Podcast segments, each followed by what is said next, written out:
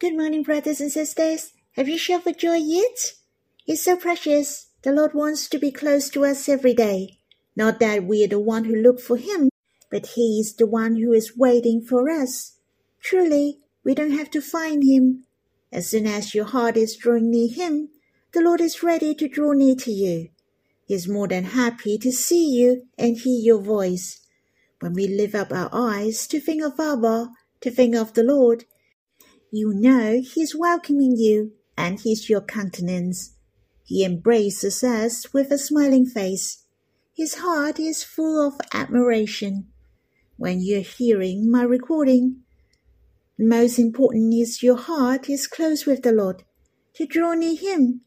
The Lord is everywhere, but at this very moment, when you're drawing near Him, He has His special presence with you. He's right beside you. Hence, when you're listening to this recording, when you have the hymn singing and worship, you shall experience that He is right beside you, and He's watching over you. He's thinking of you sweetly. Shall we sing a hymn? In Songs of Love 192, Daily You're Before Me. Search no more, for daily you'll be for me.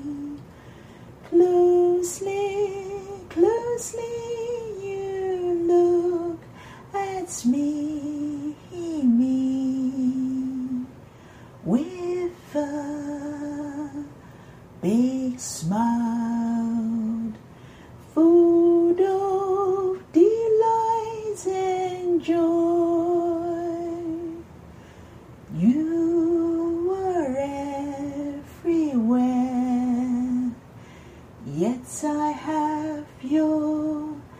special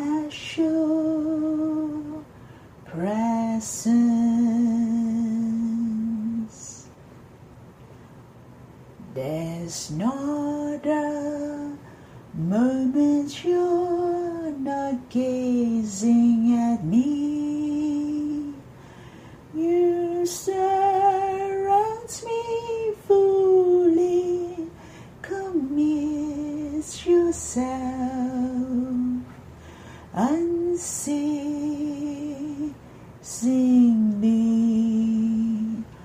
We have love interflow. I'll be anchored in your infinite personal love. My heart was when I sing the second stanza. The first sentence mentioned, There is not a moment you're not gazing at me. That means he is gazing at us sweetly. There is not a second that we're out of his sight. He has not stopped at all. This is his enjoyment. The Lord is everywhere, and he had me in behind and before. He is right beside me. He is embracing me, and he dwelled in my heart, for he devoted himself in our life. He really enjoyed to be united with us. What he really wants is to have the interflow of love with us. We shall anchor ourselves in a relationship with the Lord, to anchor our minds to think of him always. Especially his personal love on us. The Lord has decided to love us to eternity. He has anchored his heart in us. May we love him and respond to him in return steadfastly. Shall we sing this hymn again? And let us worship after singing. Search no more, for daily you'll be for me. Closely, closely you look at me, me,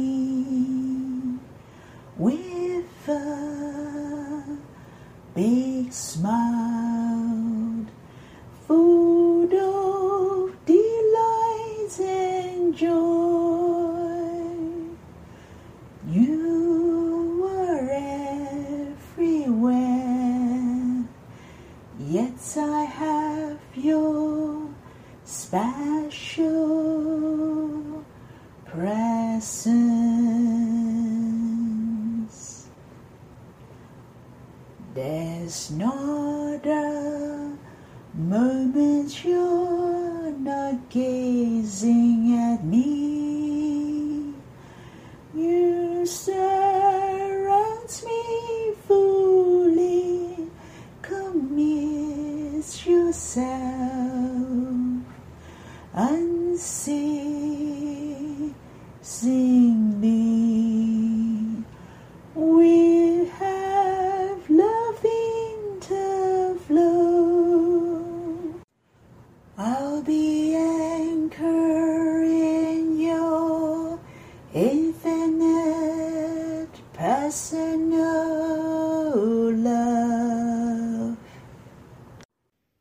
Lord, how precious we became the target of your love forever. You have loved us with your everlasting love before our existence. How precious you devote yourself all along, even to the points that you became a man forever. You dwelled in our hearts, so that you are the closest and the nearest with us. O Lord, you're before me at any moment. Truly, we don't have to search for you, for you're always ready to draw near us. You really enjoy that we can see you. You can hear us. Your heart is so happy. Lord, let our hearts bind with yours and anchor in you forever. Let us live in your personal love deeply. Lord, may you bless us. I really hope you have time to draw near the Lord and worship Him. You can talk to the Lord that you loved Him you can stop the recording first and have a chat with the Lord. Then we can continue to read the Bible when you're done. May the Lord bless you. Brothers and sisters, we'll read in Song of Solomon, chapter 1, verse 13. We'll read the verse first. My beloved is to me a sachet of myrrh that lies between my breast. I really enjoy this verse Though it is a short verse, I have meditated this verse in three aspects. You may not feel the same as mine. As long as you can enjoy the Lord, then it is the main point. I will share my impression with you. Remember, don't just listen to what I have said. You have to meditate, to enjoy and taste the meaning of this verse yourself, because the Lord will especially talk to you. First of all, I found it was not the wanting of the beloved, but the initiative of the darling. Seemed she gave a suggestion or even make a decision. She has done something for the beloved, for she would place her beloved in her heart from morning to night, to think of him and love him. It is a reminder to us as well that we shall think of the Lord always he already dwelled in our hearts. We don't have to run around any more. It is so easy for us to enjoy the Lord. But our hearts have to come before Him always. Like David, he said, I have set the Lord always before me. It is so similar with these words, isn't it? I always remind brothers and sisters to have a leisure walk or chat with the Lord, to offer your time to the Lord and draw near Him. The Lord cherishes us by doing these particularly. The Bible has written one special thing about Isaac in Genesis chapter 27. And Isaac went out to meditate in the field toward evening. Isaac especially found time to meditate God in the field at evening. Seemed God wrote this matter down particularly. He went to the field at evening. Definitely he wasn't working in the field, for everyone was resting, where it was quiet and remote. You could see the sky and felt comfortable at evening. Hence, it was so relaxing. It was a good place in the field, and the most important that you could quiet your heart to enjoy and experience God. So, what is the purpose of God to have these words written in the Bible? As you can see, God treasured the closeness with Isaac and his meditation to God. Let us think. In fact, there are a lot of people who took the initiative to respond and express their love to God. They even exceed the demand of law. For example, the poor widow who offered the two copper coins. It was more than her tithe to the Lord. And Zacchaeus, he said, if he has defaulted anyone of anything, he restored it fourfold. And the woman who offered the ointment, etc. As you can see, those who loved God was not according to the requirement, but they did it according to their own doing and thoughts. They loved God on their own. Brothers and sisters, we should not just be happy in I'm joining the meeting. Sometime I pray. Brothers and sisters, we love the Lord are not because of the law. We love the Lord because He loves us. We're willing to commit our hearts to Him. Hence, you can schedule some time to come before the Lord, to offer to Him particularly, to offer your hearts of love to Him, or to do some special thing with the Lord in order to show your love to Him. The Lord will treasure much for your love to Him. These words mention, My beloved is to me a sachet of myrrh that lies between my breasts. Do you find this darling is so stressed?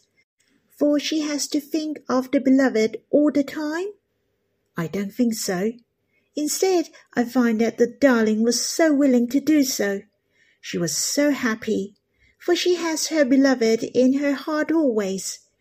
Just like this woman who put a sachet of myrrh like her beloved on her chest. She holds it with her hands. She enjoyed and treasured it very much in the contemporary saying is self-entertainment. This verse wrote in present tense. Rightly, we shall do it every day, and we can smell and enjoy the fragrance. For the myrrh gives off the fragrance and has the healing effect. I hope that I can think of the Lord every day of my life. I'm close to Him and give forth the fragrance of the Lord, as well as the healing of man. I have to put the Lord as a sachet of myrrh that lies between my breast. And the word lies has the meaning of staying. It stays there from morning till night, just as the darling thought of her beloved. Moreover, I also cherish it was a sachet of myrrh. It declared her steadfast love of the darling. She has in indefinite affection her companion was her beloved day and night, just like a sachet of myrrh to become her healing on her chest, to spend the time with her from morning to night. Brothers and sisters, I hope you filled with ambition to enjoy and experience Him deeply, to offer a special time to Him. May the Lord lies in your hearts like the sachet of myrrh lies between your chest. Secondly, I meditate the myrrh.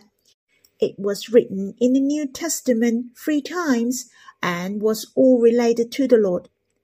Firstly, it was written the wise man from the east came to worship the Lord Jesus after his birth. They offered him gifts, gold and frankincense and myrrh. Secondly, when the Lord knelt on the cross, he refused the wine mixed with myrrh for he might taste death and suffering for everyone. Thirdly, after the Lord was crucified, there was a Pharisee named Nicodemus who bought seventy five pounds of myrrh for the burial of the Lord's body. In other words, when it talk about the myrrh, it is much related to the birth, the suffering, and death of the Lord. So, what shall we think of the Lord every day? We shall think of him becomes a man for me. His life journey of various sufferings and afflictions, and his crucifixion on the cross for us. I can say the Lord is the center of our meditation. Paul also taught brothers and sisters in the same way. our hearts can be edified and revived, and the love of the Lord is the great help to us. In his second letter to Corinthians, chapter 5 mentioned, For the love of Christ compels us, because we judge thus, that if one die for all, then all die. And he died for all, that those who live should live no longer for themselves, but for him who died for them and rose again. Paul also reminds the brothers and sisters in Colossae they should walk in the right path in pursuing the Lord. To love the Lord and pursue Him are not through the law nor the work. Paul mentioned in the letter to Colossians if then you have been raised with Christ, seek the things that are above, where Christ is, seated at the right hand of God. Set your minds on things that are above, not on things that are on earth. Paul mentioned to set our minds on things that are above, where Christ sits at the right hand of God. Abba and the Lord are the core of the things that are above. They are our center. When we are meditating, we can think of the love of Abba towards us. He sent the Lord to come. We can think of the life of the Lord. He knelt on the cross for us. In the letter to Hebrews mentioned, Consider him who endured from sinners such hostility against himself, so that you may not grow weary or faint hearted. In fact, our thoughts to the Lord has a therapeutic effect for our hearts like the myrrh lies between our breasts. Our hearts are nourished and be healed. Remember, when we think of the love and the death of the Lord in the bread-breaking meeting, it is a great help and comfort to our hearts, isn't it? Truly, His love is our motivation again and again to encourage us to strive forward not only the myrrh proclaimed the suffering of the Lord, but also the efficacy of the Lord's suffering, that is the salvation on the cross. The myrrh is a kind of spice. It can be a precious gift to others. The therapeutic effect of myrrh's aroma cannot be seen. In fact, what is myrrh? The myrrh and frankincense are the resinous exudates from the branches. It cannot be seen outwardly. When does this secretion be discharged? That's when the tree has the injury, when the branches are broken, or the bark is cut in. Boswellia sacra exudates the frankincense. The tree of myrrh exudates myrrh. The secretion will be hardened and like a piece of plastic it can be powdered or made into balm or ointment. It can be processed into medication or spice. I find it is very meaningful. When the Lord Jesus is born, the wise man gave the gold, myrrh, and frankincense as gifts. Gold proclaimed his divine nature as God. He has the glory of God. The myrrh and frankincense talk about life for they are the secretions from the tree. These trees have to suffer and die in order the myrrh and frankincense are produced. The Lord who has accomplished the efficacy on the cross for us. He is our risen Lord. He bore our sins and suffered for us. He has dealt all our problems. He healed our sickness. He dwelled in our hearts and walked with us our path of life. He is risen and ascended to heaven for us. He is our glorious high priest who intercedes for us and blesses us. It's so precious. The Lord Jesus came to be our life. He brought us back to the house of the Father. The more I meditate, the more I treasure. I really hope that myself and every one of us to lie the beloved as a sachet of myrrh between your breasts to light him in your heart. May the Lord bless us. Shall we pray? Lord, thank you so much that you came for us. You're born for us. You died for us and you're risen for us. You always live. You make intercession and bless for us. O oh Lord, Thank you for committing yourself in our life. You have accomplished the glorious salvation for us, so that we can be healed and united with the risen Lord in one spirit. May you help us to dedicate ourselves in drawing near you closely every day. We come before you on our own, to lie you between our breasts joyously. O Lord, may you help us to schedule our daily living. We can walk with you leisurely, to have a close chat with you alone, to appoint a special moment to meet you. Lord, let me and every brothers and sisters can enjoy deeply that you are our life. Lord, may you bless us. Brothers and sisters, I leave the time for you to have a close chat with the Lord. Let's respond to Him with your love. Remember, don't just take words like a passing wind. Let's have the fellowship with the Lord. May the Lord bless you.